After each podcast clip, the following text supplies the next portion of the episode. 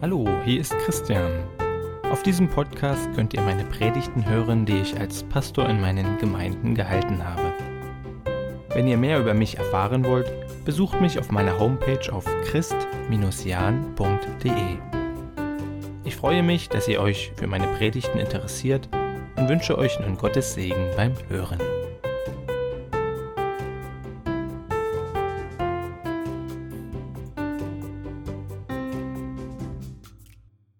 Ja, letzte Woche, ähm, für die, die dabei waren, ging es in der Predigt ja um den Menschen und ja, was ihn so ausmacht. Und die Hauptthese war so ein Stück weit, ähm, dass wir alles, alle Bedürfniswesen sind. Ja, und dass es gut ist, unsere Bedürfnisse wahrzunehmen, sie zu artikulieren, sie miteinander auch zu verhandeln. Und ich will besonders am Ende der Predigt nochmal ein Stück weit daran anknüpfen vielleicht werdet ihr euch jetzt erstmal gleich fragen, was hat das eine mit dem anderen zu tun? Aber ich denke, am Ende wird dann doch so ein großer Bogen irgendwie sichtbar und deutlich werden. Ich will mit heu euch heute mal ins Matthäus-Evangelium Kapitel 4 gehen und dort äh, ja mit euch zusammen lesen. Im Kapitel davor, im Kapitel 3, da ähm, ja, das handelt von Johannes dem Täufer und dann auch, wie sich Jesus von ihm im Taufen lässt. Und diese Szenerie endet damit, dass sich der Himmel öffnet und die Stimme Gottes hörbar wird und ja die Worte gesprochen werden.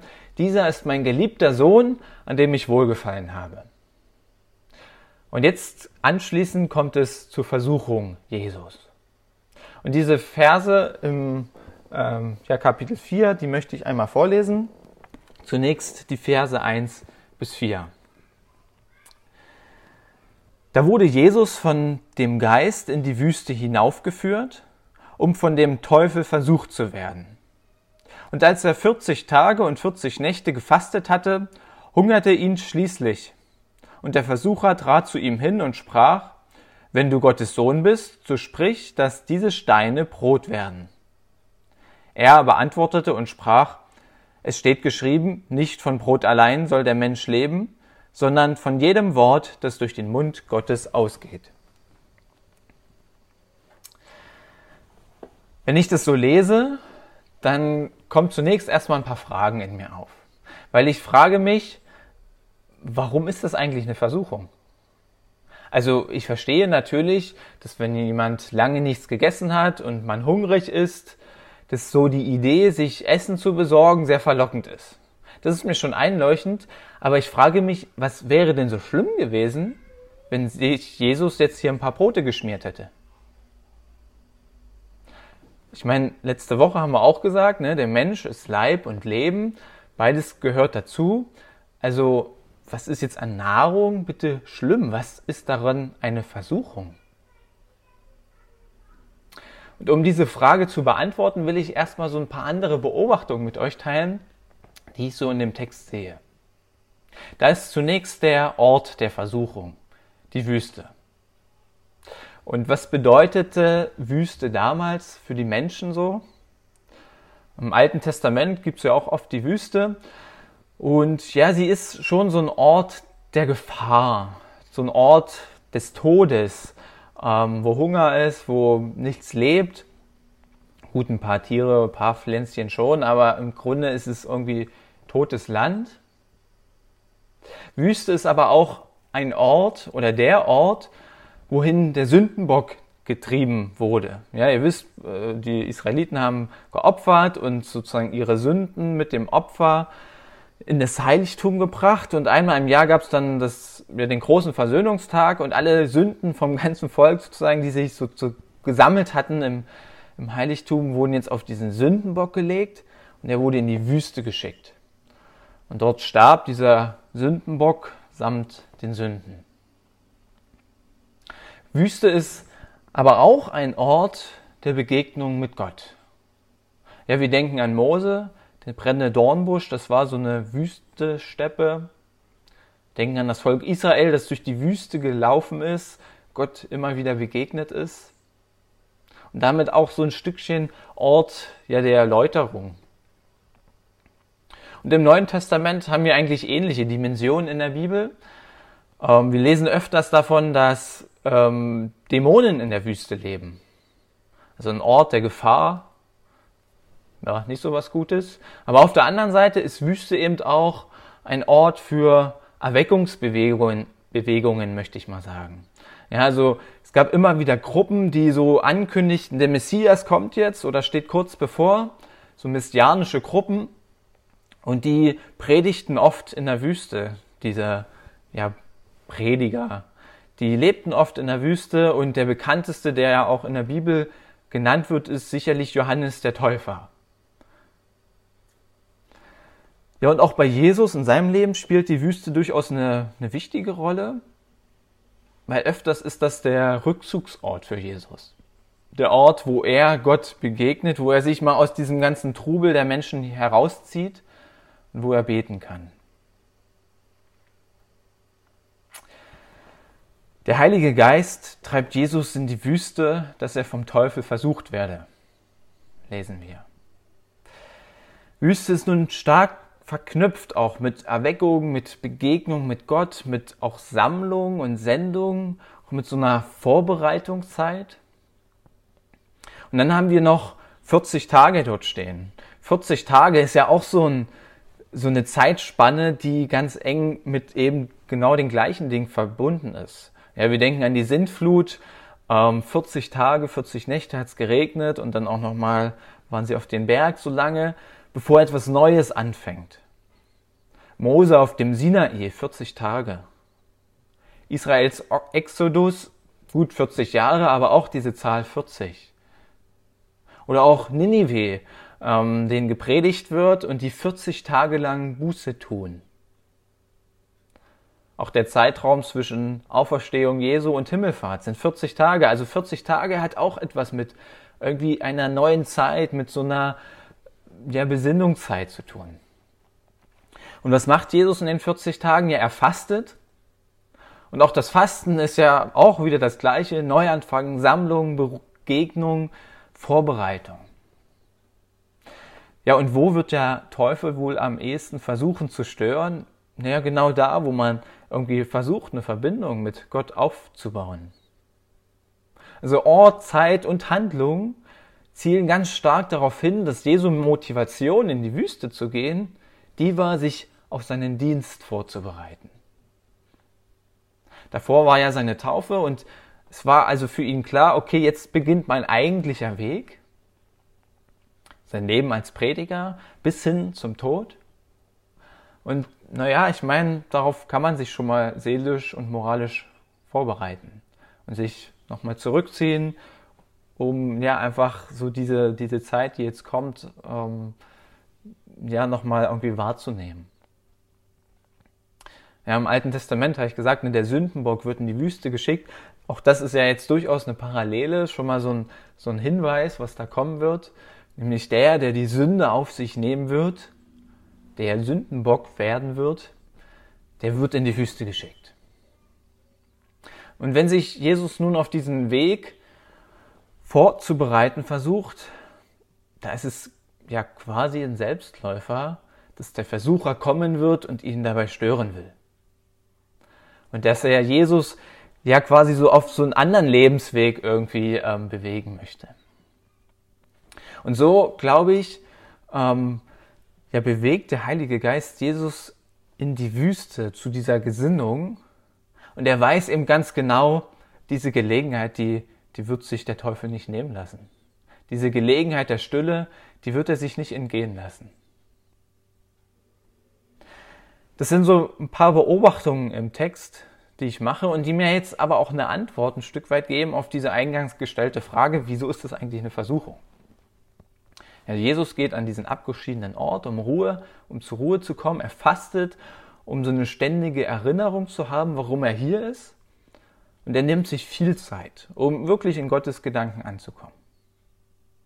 Und ich, übrigens ist, glaube ich, eine ganz gute Vorgehensweise auch für uns, wenn irgendwie eine, eine Aufgabe vor uns steht, vielleicht auch ein neuer Lebensabschnitt vor uns ähm, da ist und man so eine, so eine Vorbereitungszeit braucht, ja, den, den Ort wirklich zu wechseln, wo keine Ablenkung des Alltags ist, ähm, sich irgendwie eine Erinnerung schaffen, die so permanent einen erinnert, warum man hier ist. Und da eignet sich das Fasten halt ganz gut, weil ja, dann habe ich irgendwie ständig Hunger und dieses Hungergefühl erinnert mich quasi ständig daran, ah ja, deshalb bin ich hier, deshalb habe ich mir diese Zeit genommen. Und eben sich nicht nur fünf Minuten zu nehmen, sondern wirklich auch eine, eine lange Zeit, die, die man eben braucht, um frei zu werden im Kopf. Jesus handelt an dieser Stelle genauso. Ja, und dann ist die Versuchung irgendwie auch verständlich. Natürlich lebt der Mensch nicht vom Wort allein. Natürlich braucht er auch Brot. Aber ähm,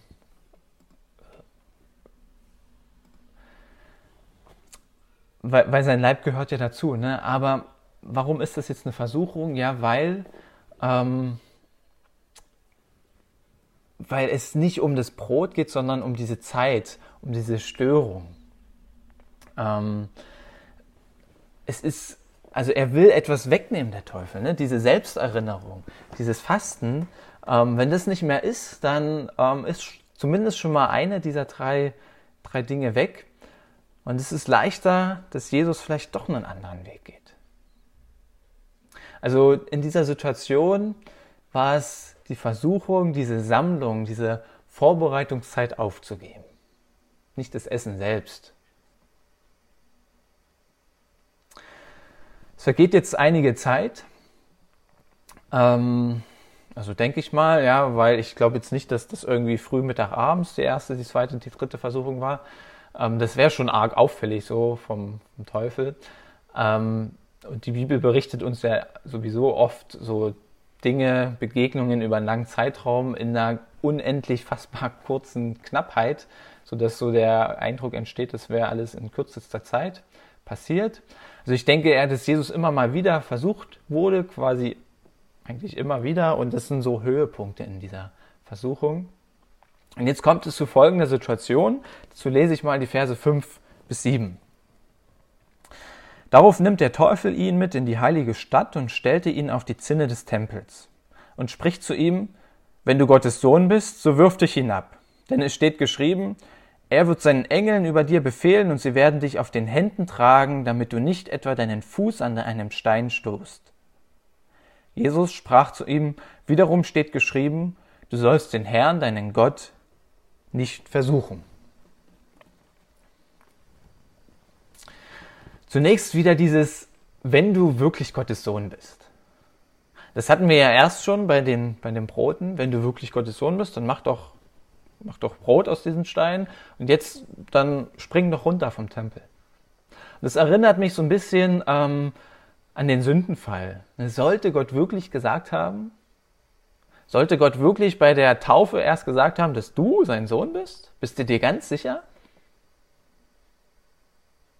Ja, da hieß es ja, du bist mein geliebter Sohn. Und hier jetzt diese Frage des Versuchers, ähm, die Zweifel sehen möchte. Stimmt das eigentlich? Das ist schon jetzt zum zweiten Mal. Und diese Vorgehensweise, die geht im Grunde noch weiter, weil Jesus soll sich ja vom Tempel stürzen und begründet wird das mit den Worten aus Psalm 91. Und auch das wieder so eine Frage, die Zweifel sieht. Ähm, steht Gott überhaupt zu seinem Wort?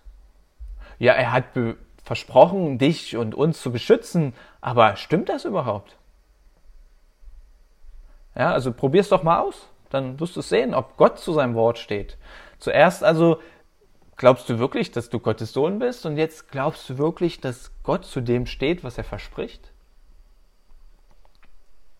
Und würde Jesus jetzt sagen, naja, hm, wahrscheinlich eher nicht, dann wäre sein Weg vermutlich ein anderer als den, den wir dann in der Bibel lesen. Doch ich glaube, das ist noch nicht die eigentliche Versuchung hier. Das ist eher so ein Grundmuster beim, beim Teufel generell. Die Versuchung ist hier, glaube ich, noch vielschichtiger. Der Teufel zitiert ja einen Bibelvers. Das finde ich äußerst spannend, weil ist das eine Versuchung, die vielleicht auch in unserem Leben kommen kann. Da gibt es so einen Bibelvers, der glasklar auf eine Situation zu passen scheint. Aber man übersieht vielleicht, dass es da noch eine ganze Reihe an anderen Bibeltexten gibt. Oft liest man ja vor allen Dingen die Dinge gern, die so ins eigene Bild passen und ja, so andere Verse, die nicht so richtig passen, die überliest man dann auch mal gern so, ach mir nichts, dir nichts. Ich glaube, die Versuchung ist auch für uns manchmal ne, aufgrund mancher Bibelverse genau wissen zu wollen, was richtig und was falsch ist. Doch das weiß eigentlich nur Gott allein. Die Welt, der Glaube, der ist oft nicht so einfach, nicht so klar, nicht so eindeutig. Also welcher Bibelvers, welchen Bibelvers würden wir denn heute aktuell in der Corona-Krise betonen? Den vom Versucher, Psalm 91, ja Gott passt uns auf, passt auf uns auf, oder doch eher den von, von Jesus zitierten Text aus 5. Mose 6, Vers 16, nee, leg's mal nicht drauf an. Also für Jesus war es hier in der Situation klar, du sollst deinen Herrn nicht versuchen. Ja, Gott vertrauen klingt gut, aber naja, ganz so einfach ist es dann eben doch auch wieder nicht immer. Wie so in diesem, diesem Witz oder der Erzählung, vielleicht kennt es einer, die geht so, äh, ein gläubiger Mensch rettet sich während einer riesigen Überschwemmung auf das Dach seines Hauses. Und die Fluten steigen und steigen, aber eine Rettungsmannschaft kommt in einem Boot vorbei und bietet ihm an, mitzu, ihn mitzunehmen. Doch er sagt, nein, danke, Gott wird mich retten. Die Nacht bricht an und das Wasser steigt weiter. Der Mann klettert auf den Schornstein und wieder kommt ein Boot vorbei und die Helfer rufen, steig ein. Nein, danke, erwidert der Mann nur, Gott wird mich retten. Schließlich kommt ein Hubschrauber. Die Besatzung sieht ihn im Scheinwerferlicht auf dem Schornstein sitzen, das Wasser bis zum Kinn. Nehmen Sie die Strickleiter, ruft einer der Männer. Nein, danke, antwortet der Mann, Gott wird mich retten. Das Wasser steigt weiter und der Mann ertränkt. Als er in den Himmel kommt, beschwert er sich bei Gott, mein Leben lang habe ich dir treu gedient und habe an dich geglaubt. Warum hast du mich nicht gerettet? Gott sieht ihn erstaunt an. Ich habe dir zwei Boote und einen Hubschrauber geschickt. Worauf hast du denn bitte gewartet? Vielleicht schmunzelt man. Aber stehen wir nicht auch oft in dieser Spannung? Nicht nur jetzt in Corona-Zeiten. Ja, natürlich sagt Jesus hier nicht dem Gottvertrauen ab. Nur gilt es eben auch nicht immer nur auf übernatürliche Wunder zu hoffen. Insofern ist es gar nicht so leicht. Welcher Satz gilt denn aktuell? Ich wage es gar nicht abschließend beurteilen zu wollen. Gottesdienste ja, Gottesdienste nein. Kann es denn im Sinne Gottes sein, überhaupt Gottesdienste nicht stattfinden zu lassen? Warum führte denn der Teufel Jesus eigentlich auf dem Tempel? Ich meine, es hätte ja auch alles auf dem Felsen stattfinden können und es hätte nicht wirklich einen Unterschied gemacht. Ja, so wie wir fragen, ob es im Sinne Gottes sein kann, dass sich die Gemeinde nicht versammelt, glaube ich, ist das hier bewusst gewählt, der Tempel, weil früher fragten sich die Juden, kann man denn im Tempel, im heiligen Tempel überhaupt versucht werden? Beziehungsweise es war keine Frage, weil die Antwort war klar, nein, natürlich nicht. Hier in Gottes Wegen, Gottes Gegenwart kann man doch nicht versucht werden. Und jetzt lesen wir, gerade an diesem Ort, da steckt die Versuchung. Ja, der Teufel hätte Jesus auf einem Felsen sagen können, spring herunter, Gott passt schon auf. Aber nein, auf dem Tempel macht er es. Da wird er versucht. Eigentlich ein Unding. Das heißt, wenn ich mich in Gottes Wohnstätte befinde, in Gottes Nähe, heißt es nicht, dass alles wahr sein muss. Und ich, ich sage mal einen Satz, ähm, nur weil ich auf die Bibel höre, heißt es nicht, dass ich Gottes Willen tue. Ich wiederhole den Satz nochmal, weil er durchaus herausfordernd ist. Nur weil ich auf die Bibel höre, heißt es nicht, dass ich auf Gott höre. Im Grunde hören wir auf Gott in Form des Heiligen Geistes. Die Bibel ist natürlich Zeugnis von Gott, aber sie ist nicht Gott. Im Gegensatz zum Heiligen Geist, der ist Gott. Ne? Deshalb glauben wir auch an Gott und nicht an die Bibel. Und wenn die Bibel in unsere aktuelle Situation spricht, und das macht sie ja, ist sie es aber genau genommen gar nicht selbst, sondern es ist der Heilige Geist, der sie uns auslegt und der uns zur rechten Zeit den rechten Text zeigt. Insofern ist es eine Versuchung, nicht mehr auf Gott zu hören, sondern sich irgendwie anderen Quellen zu bedienen und wenn es die Bibel ist. Nicht die Bibel über Gott stelle. Oder wenn der Wille, auf Gott zu hören, der gut ist bei uns. Ne? Aber wenn der dahin führt, dass man keinerlei Zugeständnisse mehr machen kann, dass man unbarmherzig wird, anderen und sich selbst gegenüber, wenn es dazu führt, dass man keine Fehler mehr eingestehen kann, dass man nicht mehr sagen kann, da habe ich mich geirrt, wenn man keine Korrektur mehr annehmen kann. Und zu meint, ganz genau zu wissen, was Gottes Wille ist, weil ich will ja Gottes Willen tun und deshalb muss mein Tun ja dementsprechend, sonst hätte ich ja versagt. Dann ist man ja in dieser so gut und so fromm klingenden Bemühung doch irgendwie der Versuchung ins Netz gelaufen. Also ganz in Gottes Nähe, auf dem Tempel, in Gottes Wort steckt Versuchung. Und auch das ist noch nicht alles würde ich sagen. Ähm, weil gut, der Tempel, der drückt ja schon diese Aussage nochmal verstärkt aus, aber vielleicht hätte auch das Bibelwort ausgereicht. Und ich frage mich ein Stückchen immer noch, warum ist es denn auf dem Tempel und nicht, nicht irgendwo anders? Und ich glaube, da gibt es noch einen ganz banalen Grund, warum der Teufel Jesus auf den Tempel führt. Nämlich der, dass der Tempel der Ort in Jerusalem ist. Es ist der Ort, wo sich ganze Menschenmassen versammeln, wo sich viele Zeugen tummeln. Und mit seinem Sprung könnte Jesus jetzt sämtlichen Leuten mit einem Schlag klar machen, ich bin Gottes Sohn. Ja, wenn er quasi springt und von den Engeln gefangen wird, hinuntergetragen wird, dann ähm, würde das vielen Leuten sofort klar werden. Ist doch gut, oder? Oder es ist eine Versuchung. Dafür will ich jetzt mal in die dritte Versuchung schauen und die Verse 8 bis 10 lesen, weil die ähm, jetzt auf eine ganz ähnliche Weise funktioniert. Wiederum nimmt der Teufel ihn mit auf seinen, einen sehr hohen Berg und zeigt ihm alle Reiche der Welt und ihre Herrlichkeit und sprach zu ihm, dies alles will ich dir geben, wenn du niederfallen und mich anbeten willst. Da spricht Jesus zu ihm, Geh hinweg, Satan, denn es steht geschrieben, du sollst den Herrn, deinen Gott anbeten und ihm allein dienen.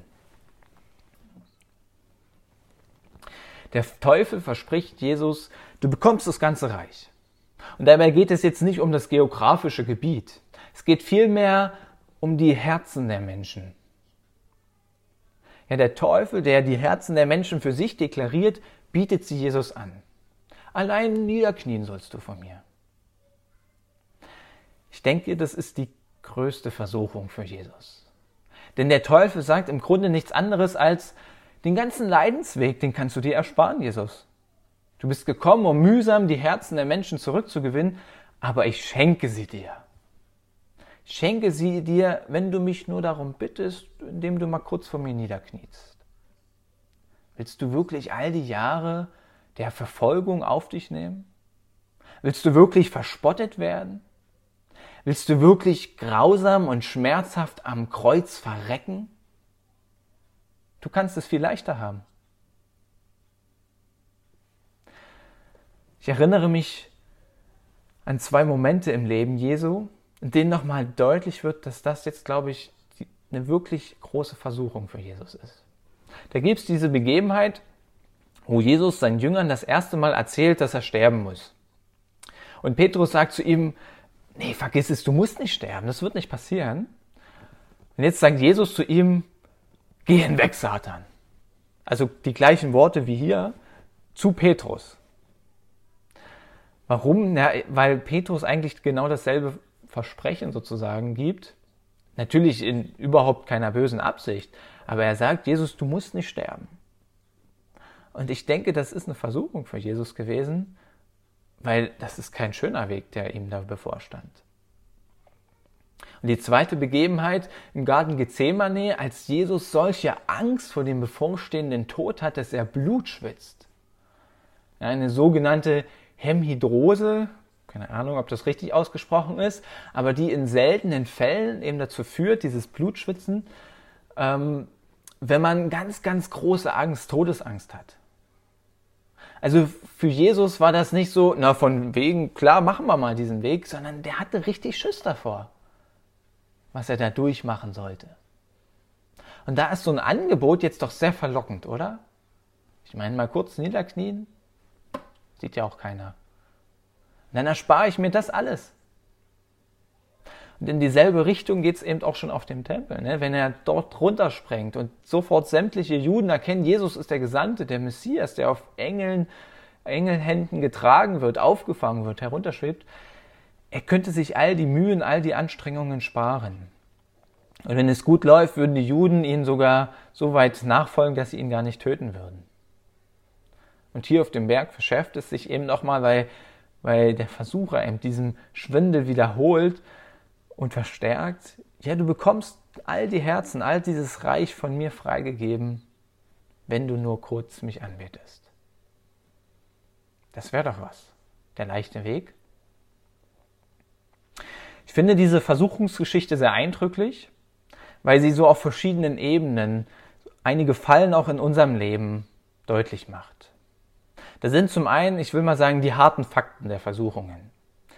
Und die zeigen uns, dass ja selbst in Gottes Nähe, vielleicht auch gerade in Gottes Nähe, diese Versuchungen einfach da sind.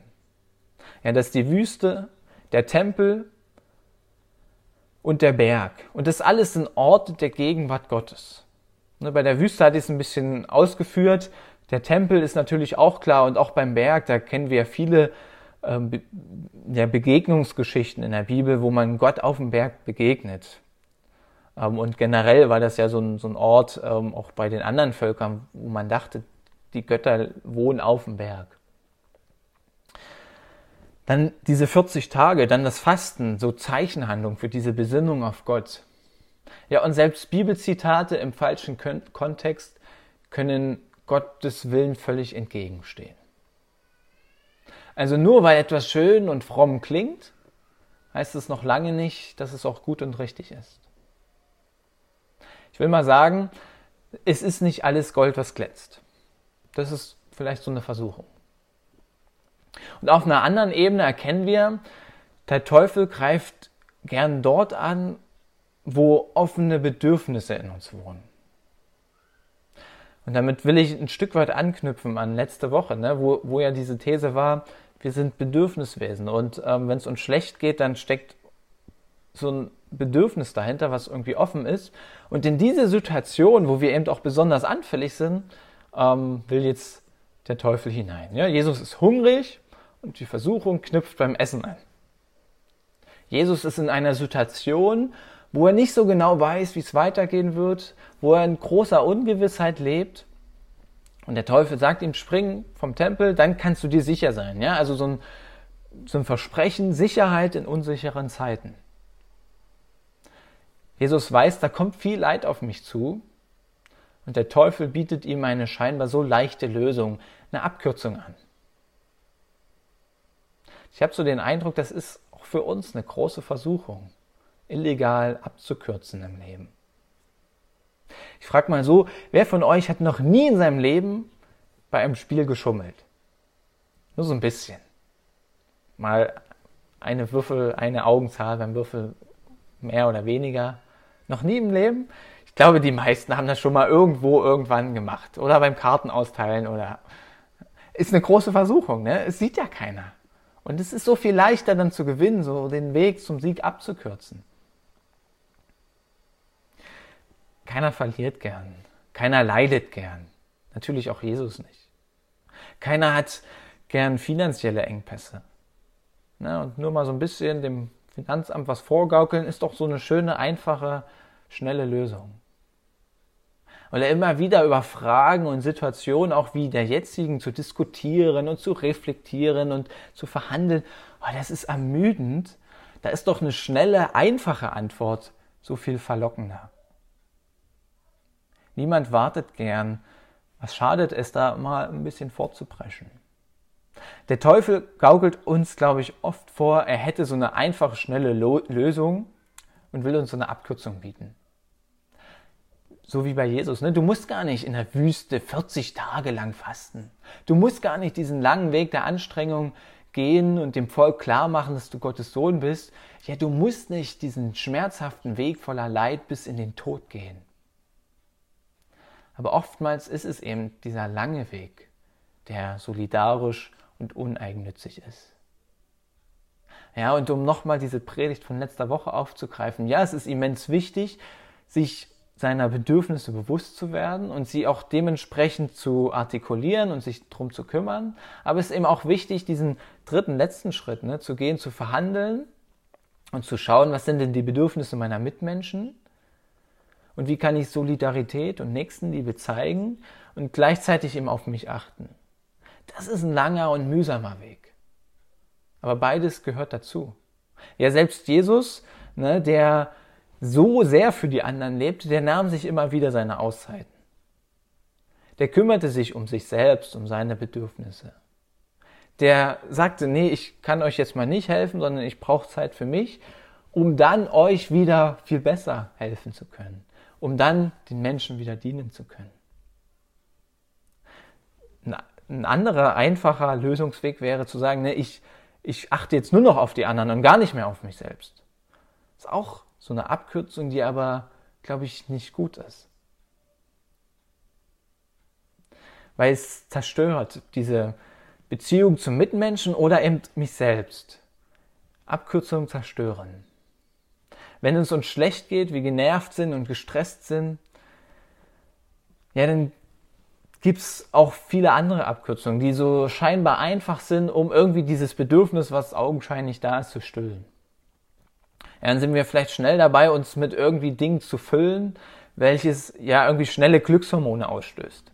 Das kann bei jedem ein bisschen was anderes sein. Vielleicht konsumiert man, vielleicht füllt man sich mit Bildern, mit Videos, mit Medien, im, im Fernsehen, im Internet, in den sozialen Medien. Irgendwie, was uns ein gutes Gefühl gibt. Oder man lästert, ne? Oder man isst mal schnell ganz viel Schokolade. Ähm, oder auch ganz viele Süchte ne, funktionieren ja nach diesem Prinzip, Probleme zu verdrängen, Endorphine freizusetzen und so dieser augenscheinlich schnelle, einfache Weg, ähm, Bedürfnisse zu stillen. Und für sich genommen sind viele Dinge davon ja gar nicht schlimm. Aber wenn sie für eine schnelle, einfache und vor allen Dingen oberflächliche Bedürfnisbefriedigung genutzt werden, dann ist es so eine Abkürzung, die eben keine Heilung bringt, sondern die nur zerstört, noch tiefer. Und es ist auch eine Lüge, weil eigentlich steckt ja ein viel tieferes Bedürfnis dahinter. Aber um da ranzukommen, dann bedarf es eben diesen langen, anstrengenden Weg. Durchaus auch schmerzhaften Weg. Vielleicht auch mit Personen, mit Freunden, mit Seelsorgern, mit Therapeuten. Ja, und manchmal fühlt sich so eine Aufarbeitung, so eine Konfrontation mit der Vergangenheit tatsächlich wie so eine Kreuzigung vielleicht an. Und darauf hat man keine Lust.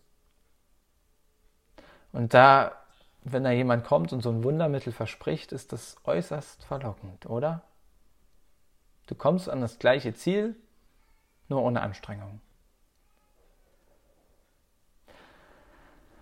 Selbst das Gebet, habe ich letzte Woche auch schon mal gesagt, ne, kann, kann zu so einer Abkürzung werden, zu so einer Versuchung werden, wenn es nämlich danach geht, ich bete und dann ist alles erledigt. Und ich erspare mir diesen Weg, ich erspare mir all die Anstrengung. Und es ist so eine schnelle, einfache Lösung und ich muss da nichts mehr tun und alles Paletti. Manchmal funktioniert das vielleicht sogar, aber oftmals bedarf es eben diesen langen Weg.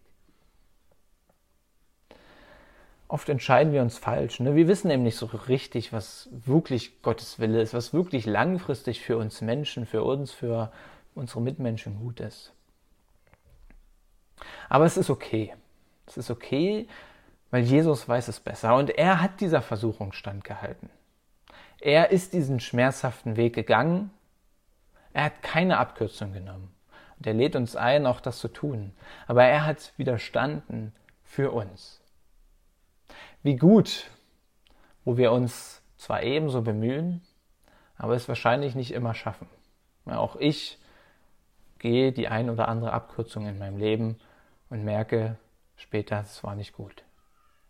Weil so einfach ist es eben gar nicht. Oder?